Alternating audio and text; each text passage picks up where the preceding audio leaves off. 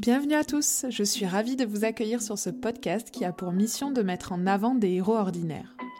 Les personnes que vous allez entendre ont décidé de se battre chaque instant dans un quotidien bouleversé par une maladie, un accident, un handicap ou une épreuve qui a chamboulé leur vie.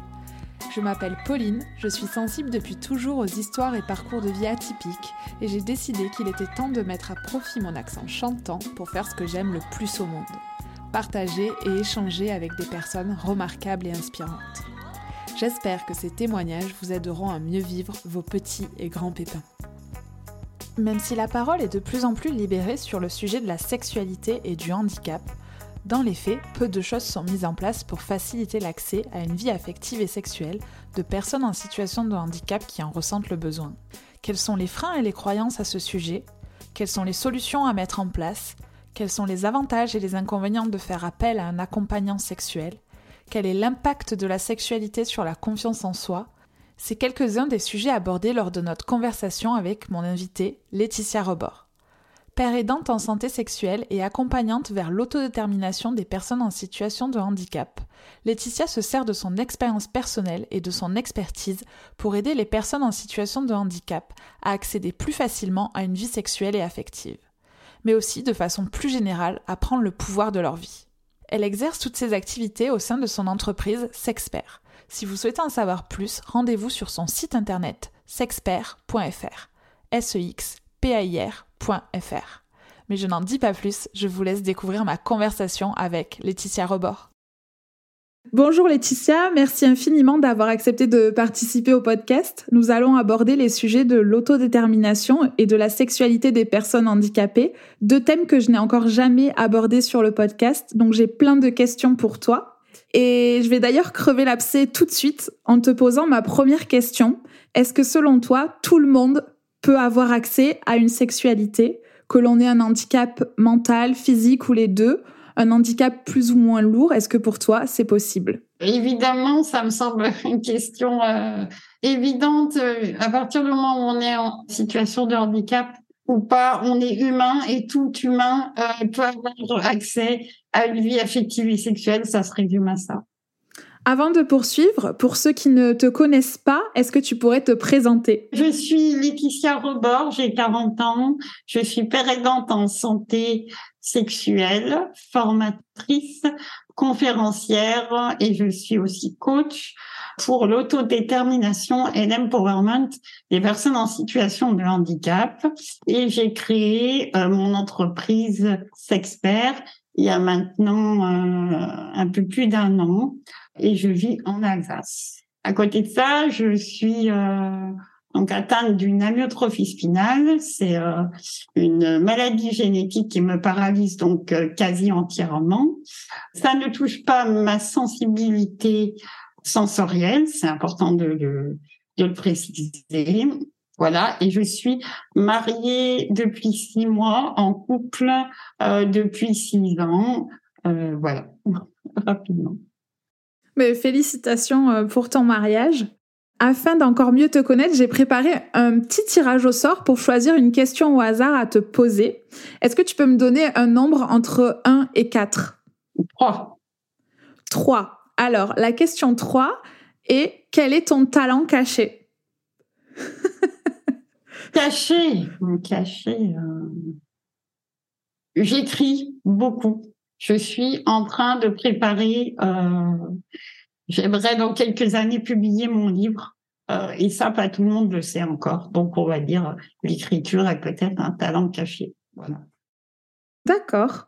Alors, euh, j'ai découvert ton travail en tombant sur ta conférence TEDx que tu as faite il y a quelques années maintenant.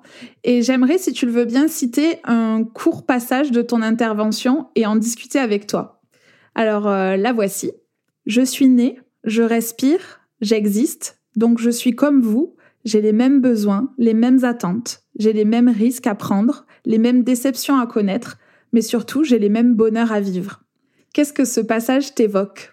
Donc ce passage, il est à la fin de mon de mon TEDx. En fait, il résume euh, surtout euh, que qu'on soit en situation de handicap ou pas, on a euh, le droit et les libertés de connaître absolument tout ce qui concerne la vie affective et sexuelle et pas aussi bien les choses positives que les choses négatives.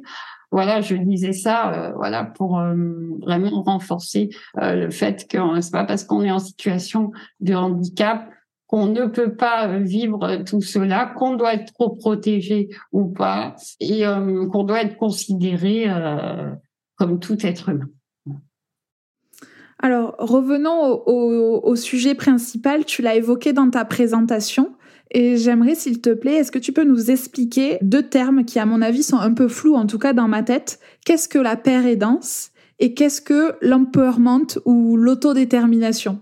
Alors, la paire aidance, c'est vraiment euh, se servir euh, donc euh, de ces savoirs expérientiels pour en créer, on va dire, euh, une activité, mais une activité qui soit destinée vraiment donc à nos pères. Donc euh, moi, c'est les personnes en situation de handicap.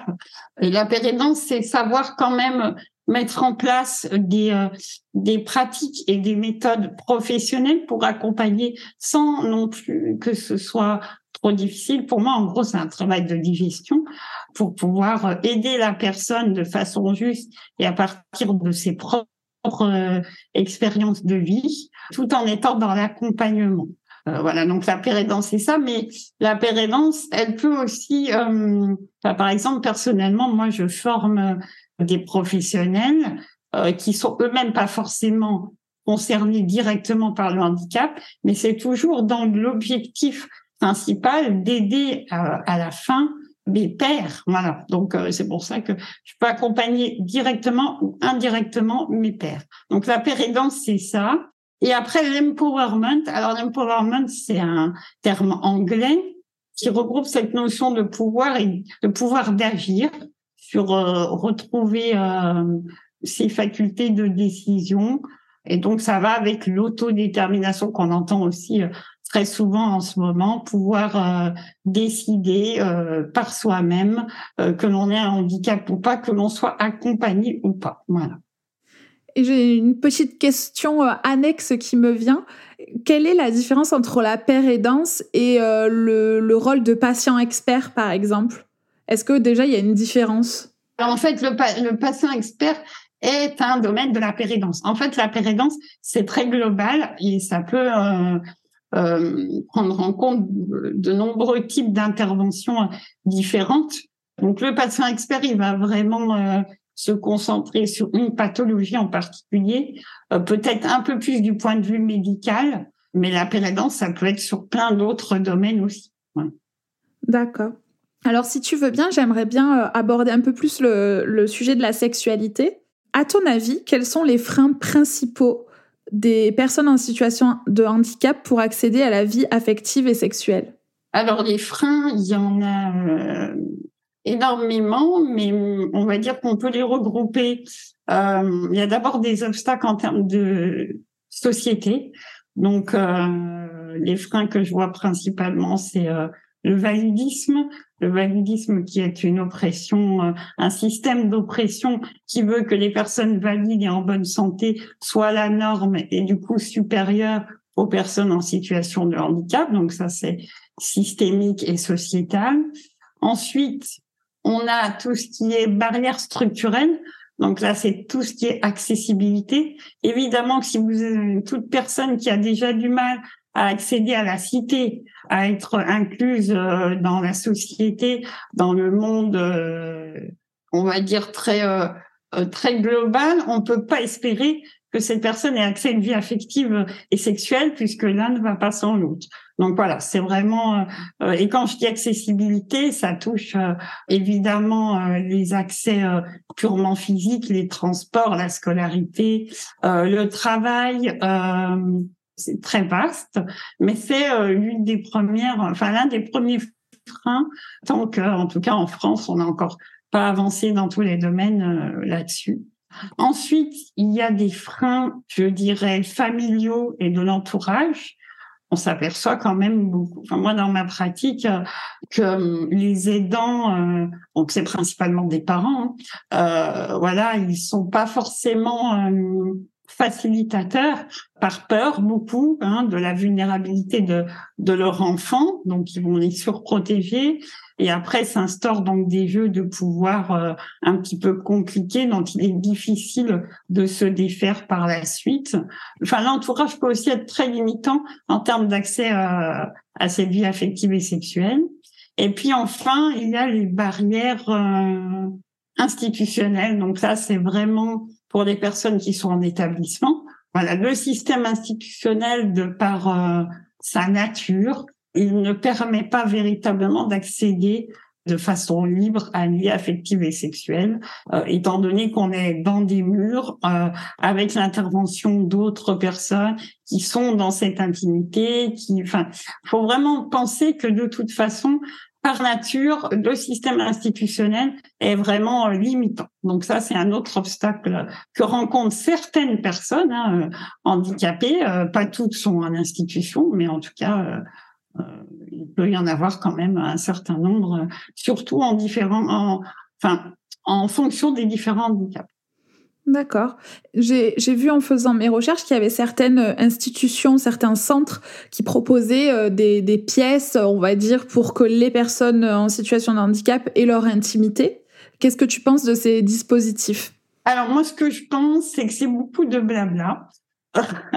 que c'est beaucoup, on va dire, de, on sent que ça a été pensé par des personnes qui n'étaient pas concernées, en tout cas directement, et que c'est bien beau hein, de dire euh, il faut laisser la liberté euh, euh, aux personnes handicapées de vivre leur vie affective et sexuelle, mais qu'est-ce qu'on fait concrètement euh, pour que euh, puisse être possible et que ce soit pas juste euh, ah mais vous y avez le droit, mais après on, vous laisse quand même dans des situations qui ne vous permettent pas de l'avoir.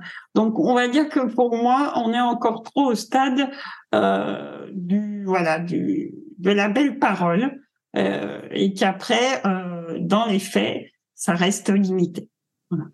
Donc, tu trouves qu'il n'y a pas assez d'accompagnement? C'est même pas une question d'accompagnement, il n'y a pas assez de possibilités, on va dire, euh, très concrètes pour qu'une personne handicapée ait une liberté dans sa vie affective et sexuelle. Après, euh, tout ce qui est accompagnement, l'accompagnement devrait être destiné justement à l'autodétermination, à la promotion de cette euh, faculté de décider pour soi-même sans passer par les autres, ou en tout cas, quand je dis euh, avec euh, l'accompagnement, par exemple personnellement, j'ai été accompagnée par des auxiliaires de vie, je le suis toujours. Ça m'a permis de sortir, ça m'a permis de faire d'autres choses que je n'aurais pas pu faire si j'étais en institution de façon très limitée, parce que mon accompagnement, je l'avais cherché de cette manière-là et donc dans les établissements, moi je trouve que c'est euh, c'est encore euh, compliqué de de pouvoir avoir euh, des, déjà par le simple fait que toute personne dépend de d'autres horaires, d'autres interventions, on va dire regroupées. c'est difficile véritablement, voire impossible parfois, de, de pouvoir acquérir cette autonomie qui permettrait d'accéder à une vie affective et sexuelle. De l'expérience que tu as, à ton avis, quelles sont les personnes qui ont le plus de mal à accéder à la vie sexuelle et affective entre une personne qui est atteinte d'un handicap physique ou une personne qui a un handicap mental? Est-ce que euh, voilà, tu as lu des études sur le sujet ou que toi, tu as un avis euh, sur la question? J'ai pas euh, comment dire, j'ai pas d'avis tranché là-dessus parce que dans différents handicaps, j'ai vu des personnes connaître leurs expériences de façon plus ou moins facile ou difficile. Je pense juste que peut-être que, par exemple, pour le handicap intellectuel, il y a beaucoup plus peut-être de personnes qui sont euh, en établissement.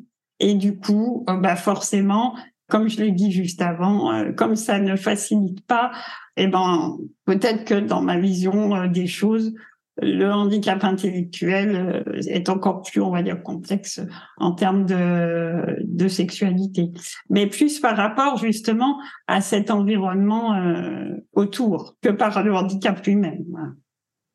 tu as beaucoup euh, parlé de l'environnement et de l'importance des parents. dans, dans cette situation. Tu vas me dire si tu es d'accord avec moi, mais je trouve que la société évite un peu le sujet de la sexualité et du handicap. On est un peu dans le déni que les personnes handicapées peuvent aussi avoir une vie sexuelle et affective. Et euh, j'aimerais donc savoir si toi aussi tu as grandi avec ces préjugés. Est-ce que ça a toujours été une évidence pour toi d'avoir un jour une sexualité et plus largement une vie de couple? Où il a fallu un petit peu déconstruire euh, des pensées limitantes que tu pouvais avoir? Oui, euh, depuis moi toute petite, je pense que mes parents n'ont jamais cru à la possibilité hein, que je puisse un jour connaître une vie affective et sexuelle. Alors c'est sûr que hum, ils ont déjà certainement euh, vieilli en pensant que j'allais pas vivre longtemps. Donc euh, forcément ça n'a pas aidé pour imaginer une quelconque perspective là-dedans.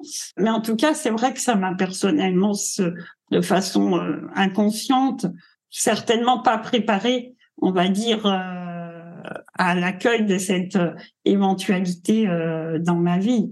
Donc, euh, alors je dirais pas que le sujet il est tabou parce que je pense qu'on en est sorti du tabou. on en parle quand même pas mal moi, je trouve que voilà, handicap sexualité, c'est quand même euh, quelque chose euh, qui, revient sur le tapis. Alors après, ça ne veut pas dire que dans les familles, ce soit si simple d'en parler, mais en tout cas, je pense plus que ce soit véritablement un tabou. Maintenant, là où ça pêche, c'est comment on va vraiment euh, le permettre au-delà des simples paroles. Voilà.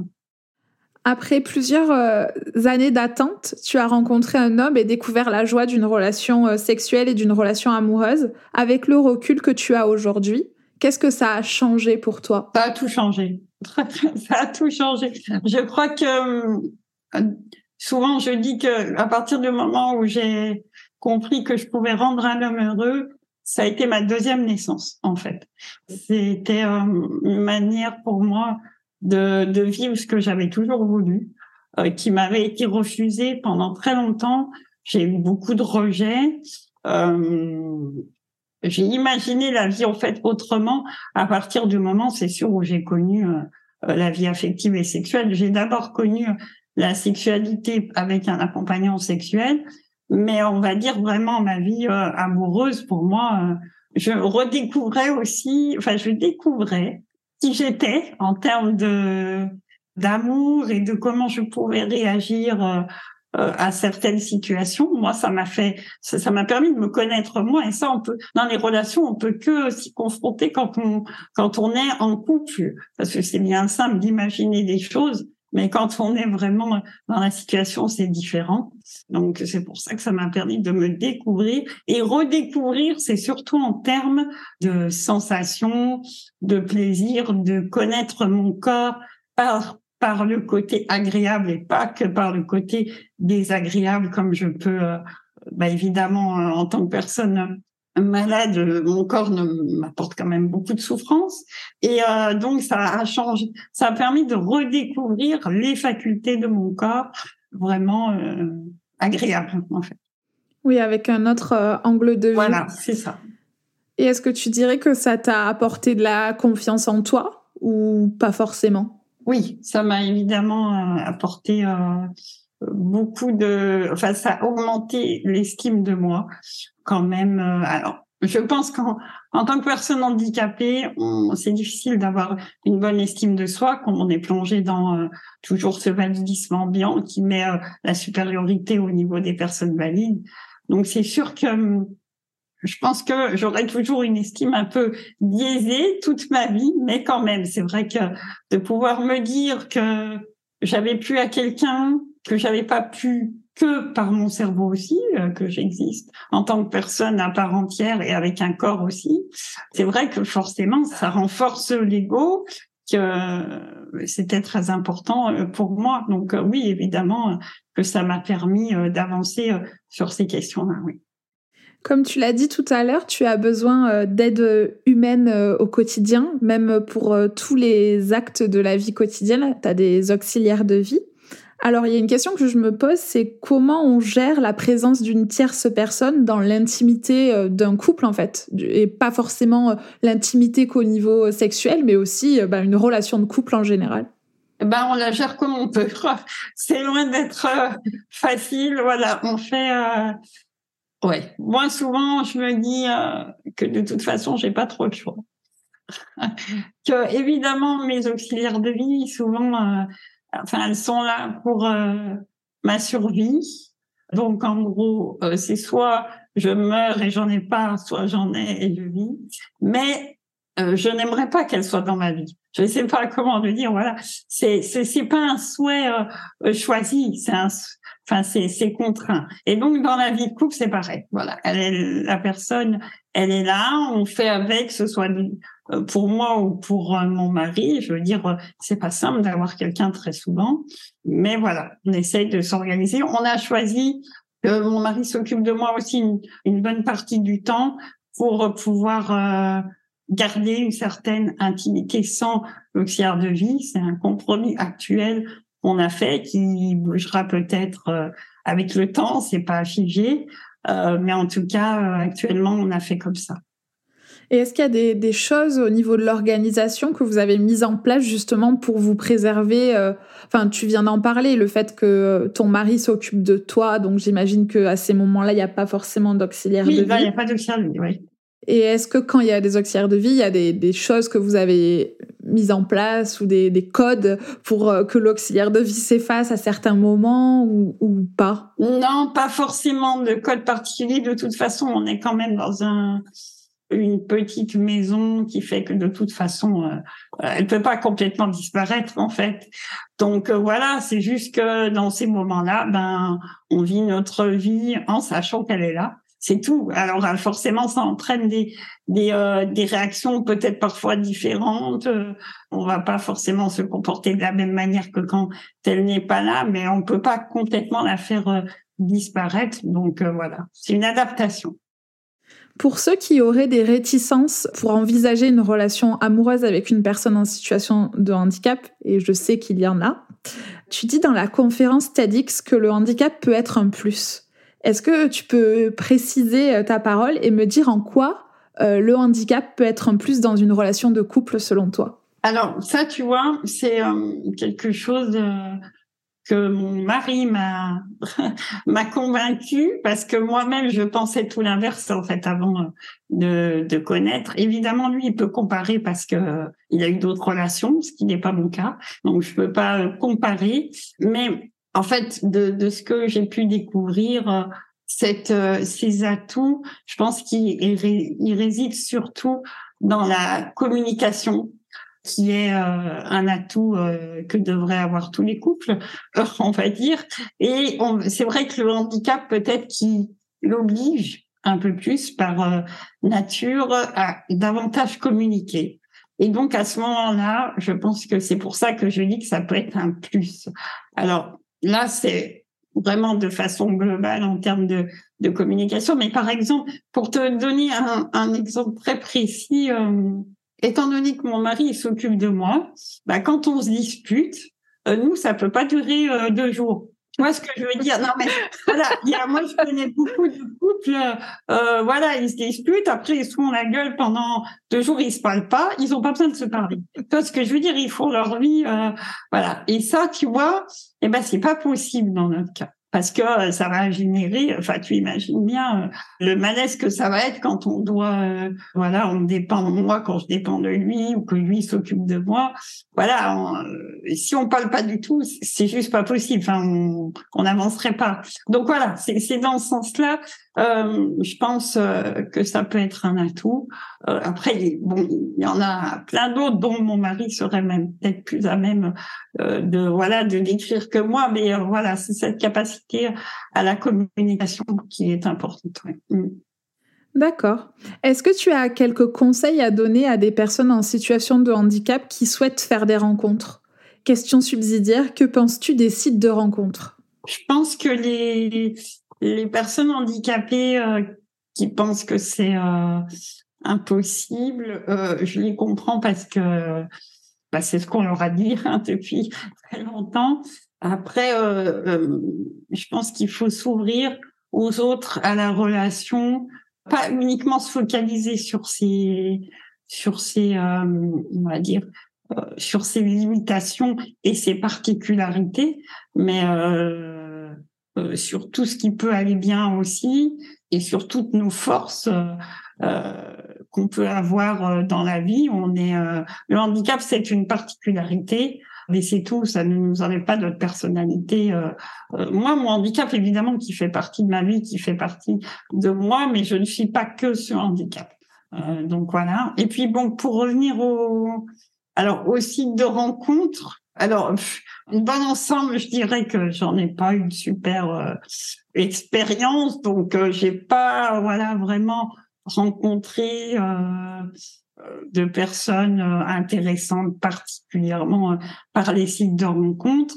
Par contre, je trouve que ça peut être un excellent outil pour ouvrir le champ des possibilités, ça c'est c'est vrai. Moi, par contre, je suis plutôt contre ces fameux sites de rencontre spécialisés c'est-à-dire euh, destiné aux personnes, enfin aux personnes en situation de handicap. Je trouve que c'est très ghettoisant, euh, c'est très stigmatisant. Ça fait que renforcer cette bulle que vous êtes différent, donc euh, vous avez un site de rencontre.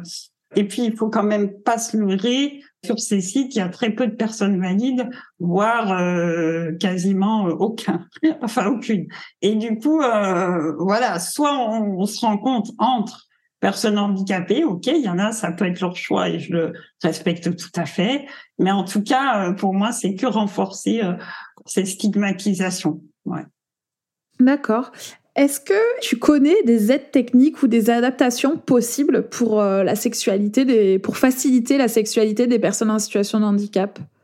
J'en connais. Alors bon, il y en a énormément. Je saurais pas euh, toutes les résumer ici. J'en connais certaines. Après, il faut savoir qu'une aide, enfin, on va dire un sextoy euh, adapté ben, ça peut convenir à certains types de handicap et pas à d'autres. C'est quand même très euh, personnel. Euh, personnellement, par exemple, moi, si j'ai pas l'intervention de quelqu'un, le sextoy, je pourrais pas m'en servir toute seule. Donc, du coup, de toute façon, voilà, moi, ça nécessiterait l'intervention de voilà de l'autre. Donc c'est vrai qu'il faut voir euh, par rapport à ce qui existe. Euh, il y a certains produits qui peuvent faciliter les mouvements quand il y en a encore. Bon voilà, c'est tout est une question de d'adaptation par rapport à certaines choses et de types de handicap.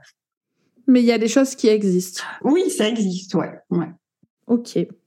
Et tu sais où on peut se renseigner pour, euh, pour savoir ça Ou c'est un peu comme pour tout, euh, il faut chercher euh? Il faut chercher. C'est sûr, par exemple, si tu arrives dans un sex shop et tu dis je veux un sex toys adapté, malheureusement, on n'en est pas encore là et on ne trouvera pas de cette façon. Non, après, il faut chercher plus sur les réseaux de façon spécifique. ouais, il faut, faut un peu chercher, c'est sûr. Ouais. D'accord. À qui peut-on demander en France si on a besoin d'aide pour accéder à une vie sexuelle ou affective, que l'on soit seul ou en couple?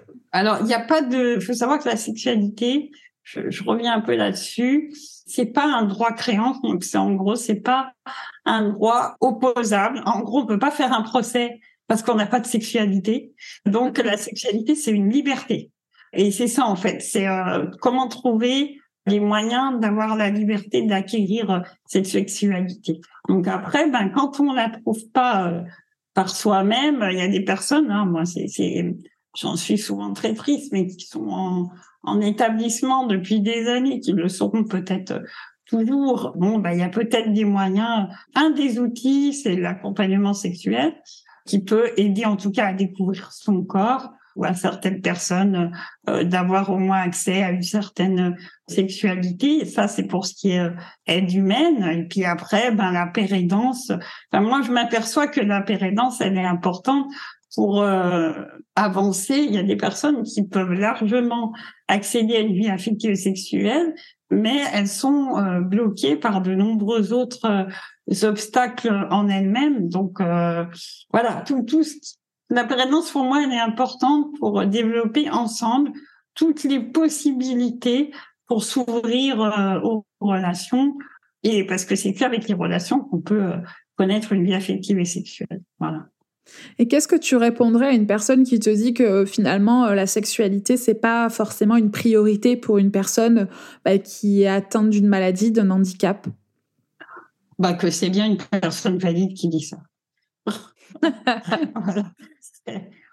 non, mais bon, on est toujours dans les préjugés. de toute façon, ces personnes-là, ne sont pas dans cette, elles ne peuvent pas comprendre ce que c'est l'absence, la misère, ce que j'appelle la misère affective et sexuelle.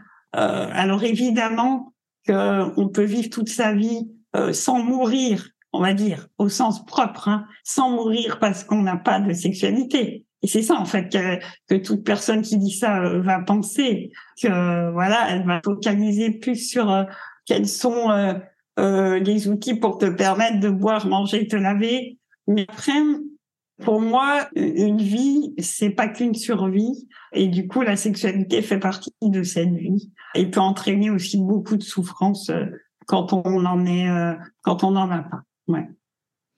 Et j'aimerais revenir sur l'accompagnement sexuel.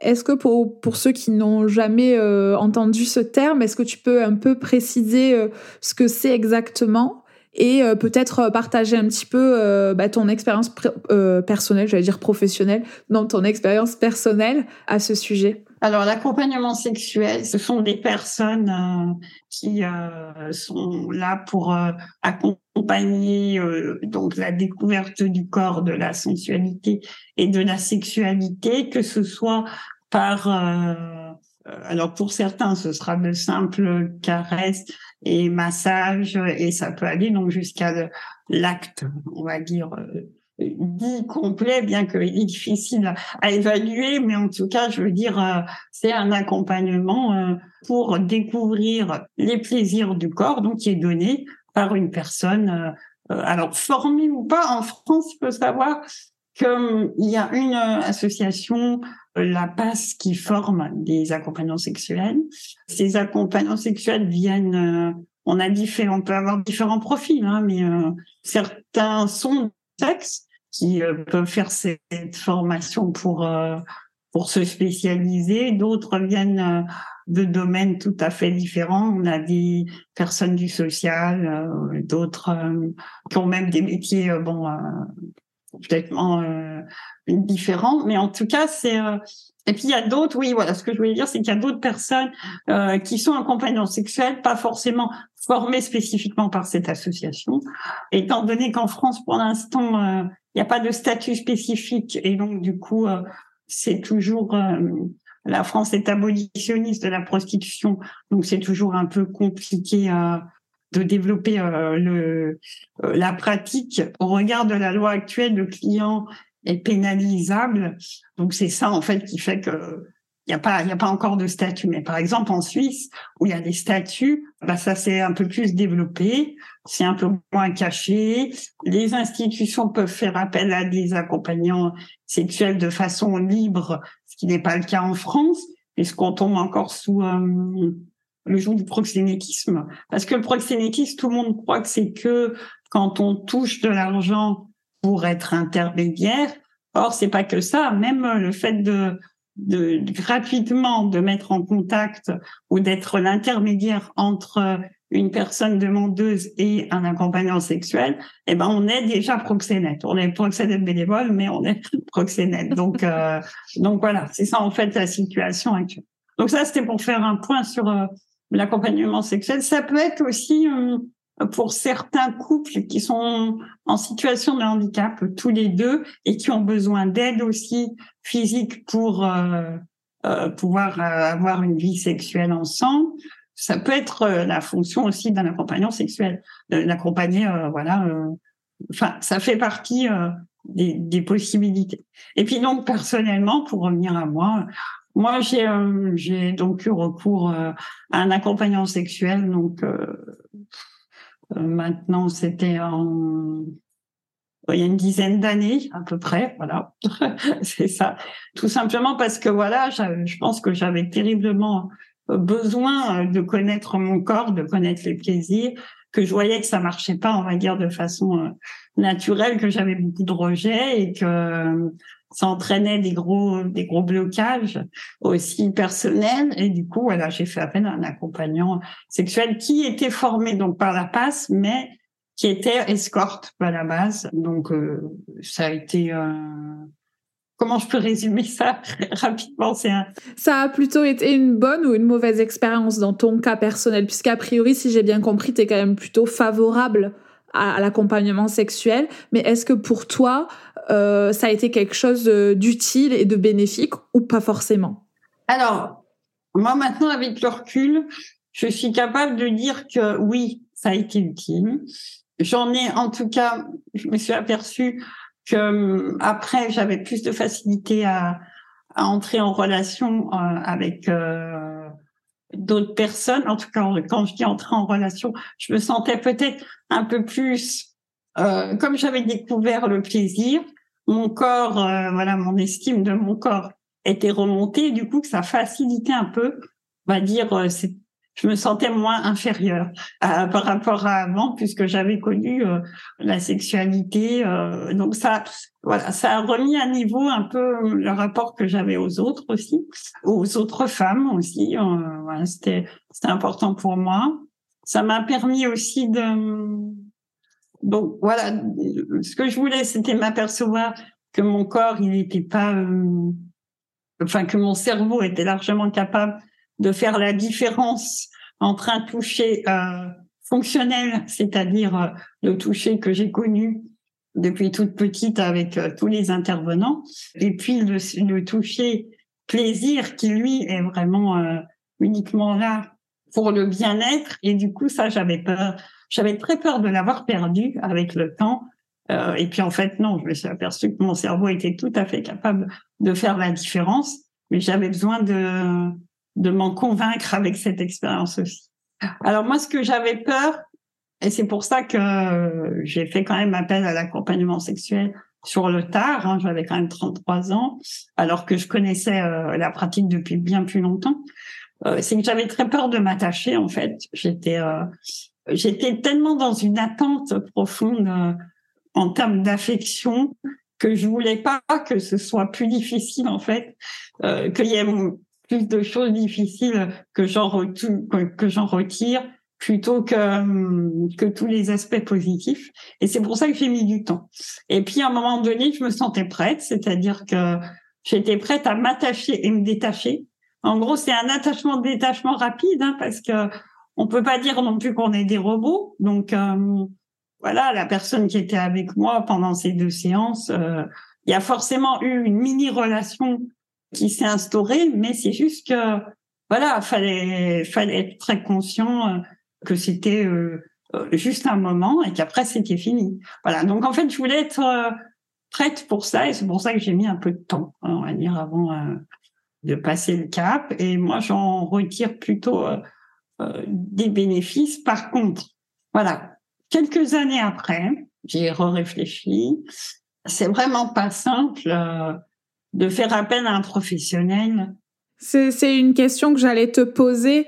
En effet, par rapport à, à, l'ego et euh, ce cap à passer, et euh, finalement, euh, c'est presque un, un, nouveau sentiment de rejet qui peut y avoir en fait. Je pense que c'est surtout par rapport à l'image qu'on peut avoir de nous-mêmes que c'est un peu compliqué parce que on a voilà, on a dû faire appel à un service rémunéré pour voilà, pour euh, connaître la sexualité, euh, euh, c'est sûr que ça c'est pas simple.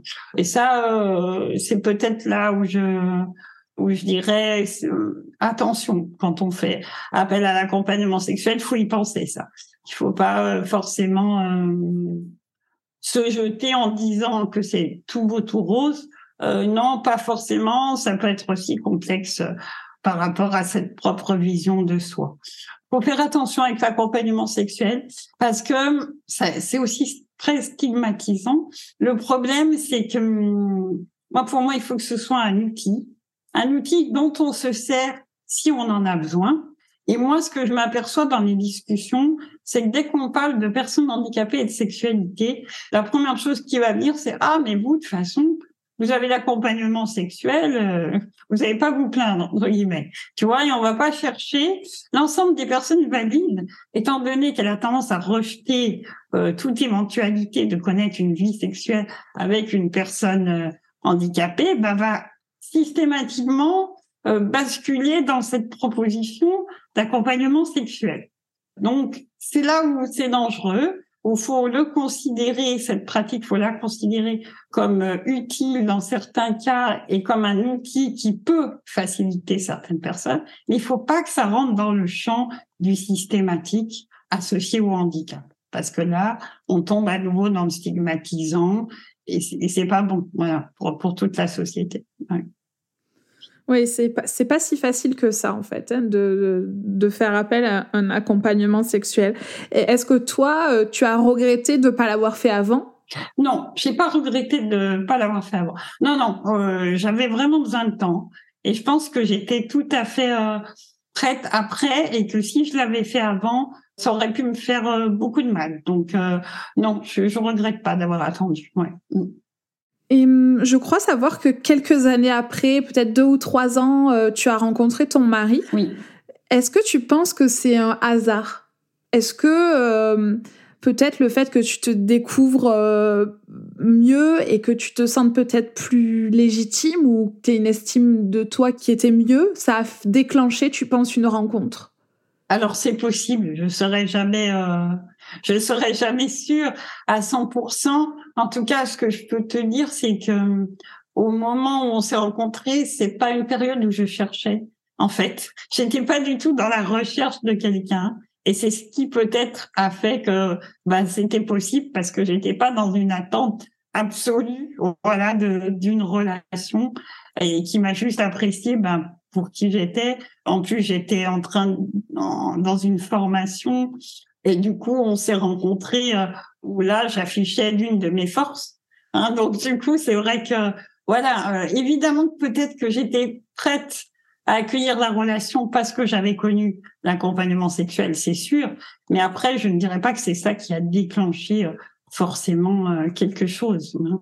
C'est un ensemble. Et est-ce que tu avais on parle souvent euh, chacun de nos premières fois, tout ça. Est-ce que toi, tu avais des appréhensions, des peurs par rapport à ça? Oui, évidemment, bon, des appréhensions. Je pense que euh, on en a toutes euh, en termes de première fois. après, je pense que j'avais j'avais avancé sur pas mal de questionnements, mais c'est vrai que ma première peur, c'était vraiment pas personnellement ce que j'allais ressentir. Comme j'avais découvert un peu la sexualité, euh, ça me faisait pas vraiment peur.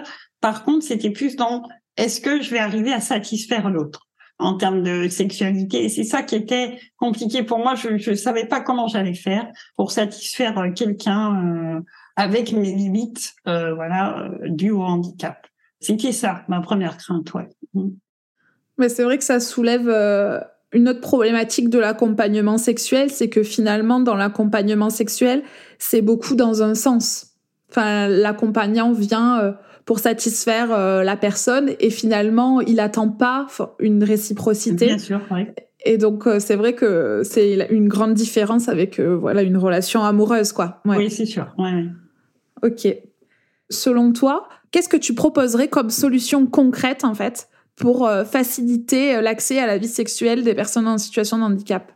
Puisque tu as dit, euh, voilà, on, propose des choses, mais en fait, on va pas au bout des choses, c'est pas suffisant. C'est quoi, selon toi, une, par exemple, une solution concrète? Ben pour moi, ce serait déjà de désinstitutionnaliser, donc de faire en sorte que nos systèmes tendent plutôt vers tout ce qui est accompagnement à domicile, de proximité, on appelle ça de proximité, mais c'est-à-dire euh, sortir du système institutionnel, ça pour moi ce serait déjà euh, euh, vraiment une solution. Alors qui est pas simple à mettre en place, on est d'accord, ça implique plein de, choses, mais qui qui serait essentiel. Voilà, permettre à l'autre de pouvoir vivre. Alors évidemment avec l'aide des autres parce qu'on n'a pas le choix, mais je veux dire permettre de pouvoir vivre de façon la plus autodéterminée possible. Voilà. Dernière question à ce sujet, est-ce que tu sais ce qu'il en est des personnes mineures concernant euh, bah, l'accompagnement sexuel? Puisque ben voilà, on sait tous que c'est à l'adolescence que nos sens commencent à s'éveiller. Et je sais qu'il y a certains parents qui ont euh, cette problématique de la sexualité qui vient sur le tapis assez rapidement et qu'il est difficile en, tant que parent euh, ben, d'intervenir. Donc euh, j'imagine que c'est encore plus compliqué pour une personne mineure d'accéder à cet accompagnement. Ah bah oui, non mais de toute façon, on ne pourrait pas dans l'état actuel des choses de la loi, c'est pas possible d'accompagner un mineur pour, moi, par contre, je serais vraiment euh, pour. Euh, faut savoir qu'il y a certaines mères. Alors c'est choquant hein, ce que je vais dire, mais mais c'est réel, qui sont obligées de masturber leur enfant parce qu'elles ont trouvé personne pour le faire. Tu vois ce que je veux dire? Et ça, ça ne devrait pas exister. C'est juste pas possible. Et donc pour moi, oui, moi des fois même déjà à l'adolescence, euh, ce serait pertinent d'avoir quelqu'un euh, qui puisse accompagner euh, dans cette sexualité naissante, mais c'est sûr que je vois pas. Déjà qu'on a du mal pour quelqu'un qui est euh, majeur, alors pour un mineur, c'est sûr que c'est beaucoup trop compliqué. Mm.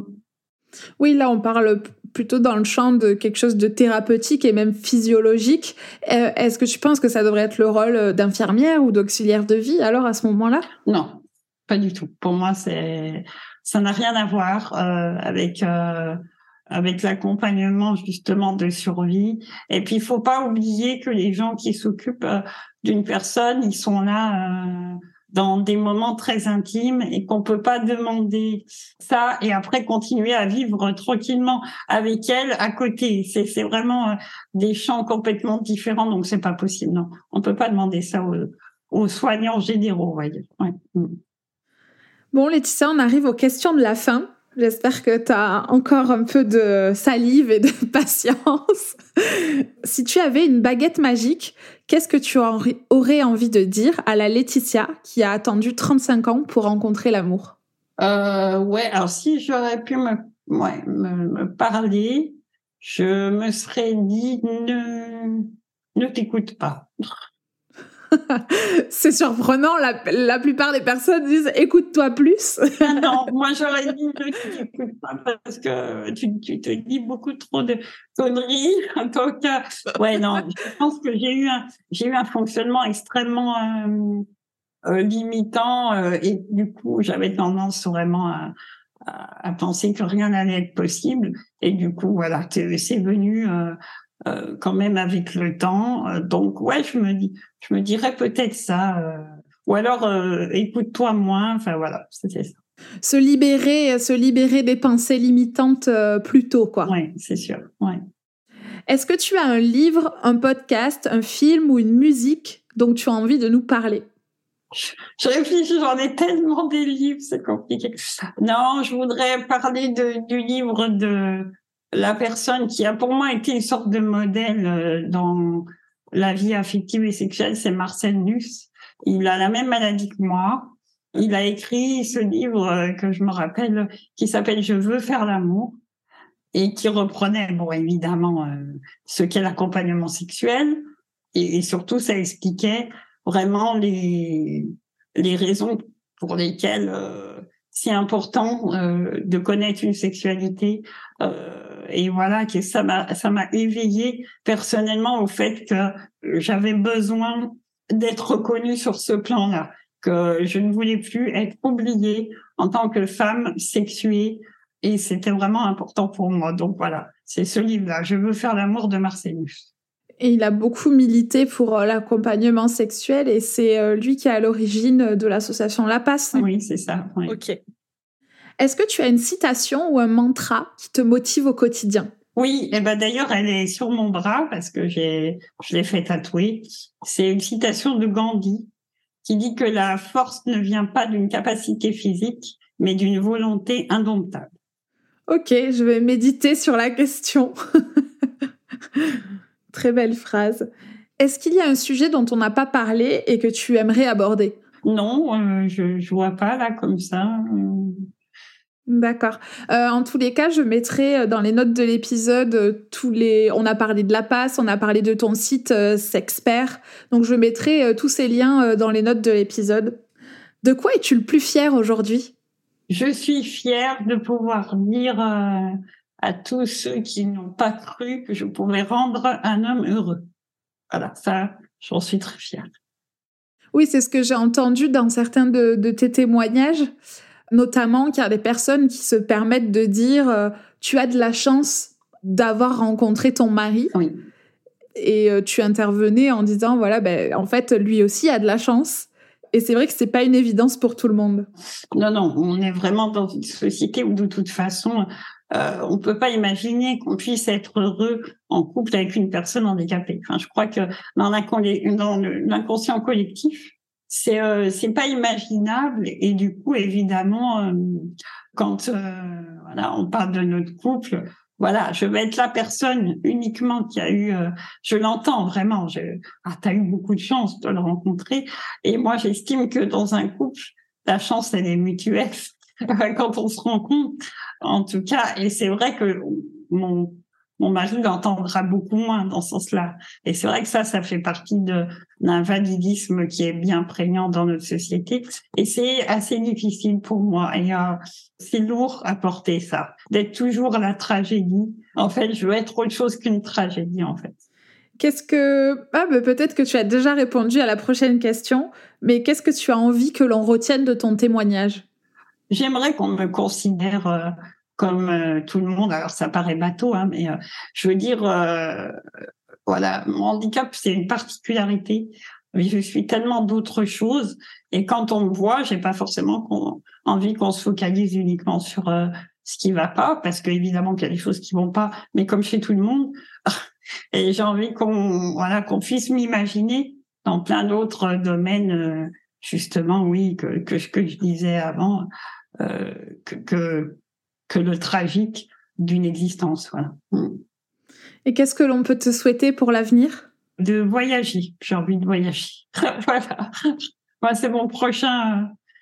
Ma prochaine envie, c'est de, de voyager aux États-Unis. J'aimerais bien partir. Et tu as déjà un peu voyagé jusqu'à présent? Oui, mais ça reste. Euh, j'ai voyagé pas aussi loin. En termes de logistique, c'est loin d'être euh, simple. Donc c'est pour ça que oui, j'ai voyagé en Europe, on va dire, mais voilà, pas plus loin. Ok, bah c'est tout ce que je te souhaite. Je te remercie beaucoup Laetitia d'avoir euh, répondu euh, à toutes mes questions euh, avec brio. Et, Merci à toi. Et je te dis à bientôt. À bientôt. Et voilà, cet épisode est terminé. Merci à Laetitia Robert pour sa confiance et merci à vous pour votre écoute. N'hésitez pas à aller voir les notes de l'épisode pour en savoir un peu plus sur Laetitia ou sur l'accompagnement sexuel. Une dernière chose, si vous avez aimé cet épisode et que vous souhaitez me soutenir, n'hésitez pas à laisser un avis sur Apple Podcast ou Spotify ou en parler autour de vous. Cela m'aidera beaucoup à faire connaître Pépin Podcast. Merci et à très vite pour un prochain épisode.